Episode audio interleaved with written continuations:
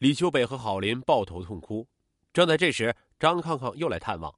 李秋北撒谎称家中老母亲要做胆囊切除手术，他们手头紧。张康康当场转了三万元给李秋北，说：“算是我给老人尽的一份心。”紧接着又转了七万元过去，这个算我借的，不着急还。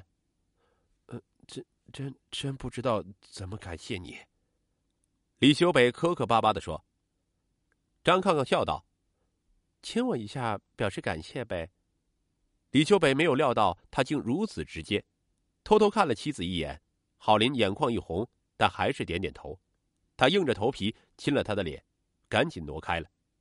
李秋北把钱转给了父母，让他们请个保姆专职照顾小笼包。父母问：“你们什么时候能够回北京啊？”李秋北的心头一酸，说：“快了。”这以后，张抗抗对李秋北越发主动，热情邀他到自己家中做客，晒出自己收藏的黄金和古玉，还主动索抱索吻。李秋北推辞后逃回了家。郝林听的是醋意翻涌，同时叹气：眼前放着一个富婆，丈夫若不委屈一点，哪里能弄得到钱呢？二零一九年六月的一天，张抗抗约李秋北喝酒时，将他灌得酩酊大醉，带回了自己的住处。解开了他的衣服，迷糊中，李秋北和他发生了关系。李秋北醒来时，看到躺在身边的张康康，头都快要炸了，而静音的手机上满是郝林的未接来电。李秋北迈着沉重的步伐回到住处，郝林缩在床角抽泣。当他试图拥抱郝林时，他尖着嗓子吼道：“别碰我！”最终，夫妻俩抱头痛哭。为了孩子的未来，他们必须忍耐。张康康提出和李秋北同居的想法，李秋北和郝林相拥着痛哭到天明，狠心的答应了。二零一九年七月，李秋北称自己想多开两家棋牌店，张康康拿出二十万元投资款，李秋北还没来得及暗喜，一周后，张康康远在美国生活的亲妹妹张月回国探亲，听说姐姐被他迷得神魂颠倒，甚至动了再嫁的念头，张月提出，这人来路不明。还是核实一下身份的好。经不过相劝，张康康以计划出国旅游为由，找李秋北和郝林索要身份证。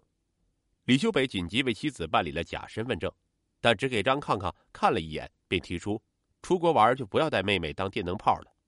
收起假身份证，这次的查探令李秋北夫妇惊心。然而，对他彻底放心的张康康，居然很快向李秋北求婚。李秋北和郝林商量。要不赶紧溜之大吉。郝林担心这样跑了，盛怒的张康康要是找到李秋北索回之前拿出的钱，那就麻烦了。倒不如顺水推舟，坐实他们的夫妻关系。过一阵子再提出离婚，那分得财产可是顺理成章的。李秋北认为妻子疯了，想想我们到处漂泊是为了什么？郝林痛哭着，李秋北难受至极。事已至此。不如放手一搏。二零一九年十月，李秋北和郝林偷偷办理了离婚手续，并和张康康领取结婚证。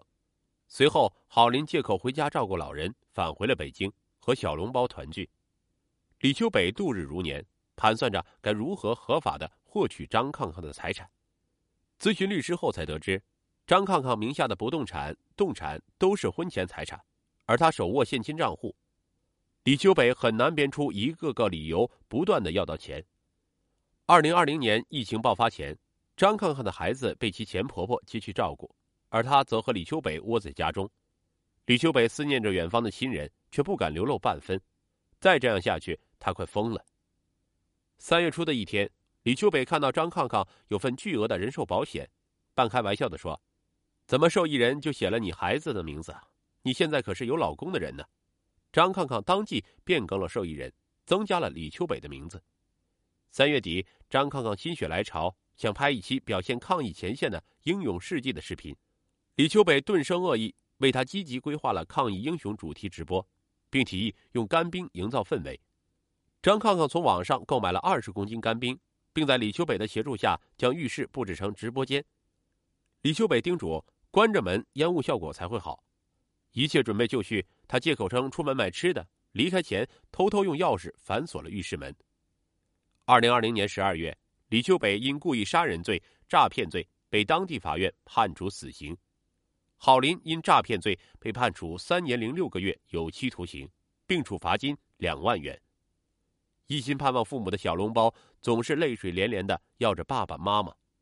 李秋北、郝林的父母撕心裂肺，疲惫的照顾着孩子，等待着郝林改造出狱的那一天。李秋北夫妇的孩子身患严重疾病，固然值得同情，但出卖灵魂和肉体的人走的是一条人生不归路，必然会步入深渊。当李秋北谋杀张抗抗时，对孩子的爱已然变质，只剩下一己私欲。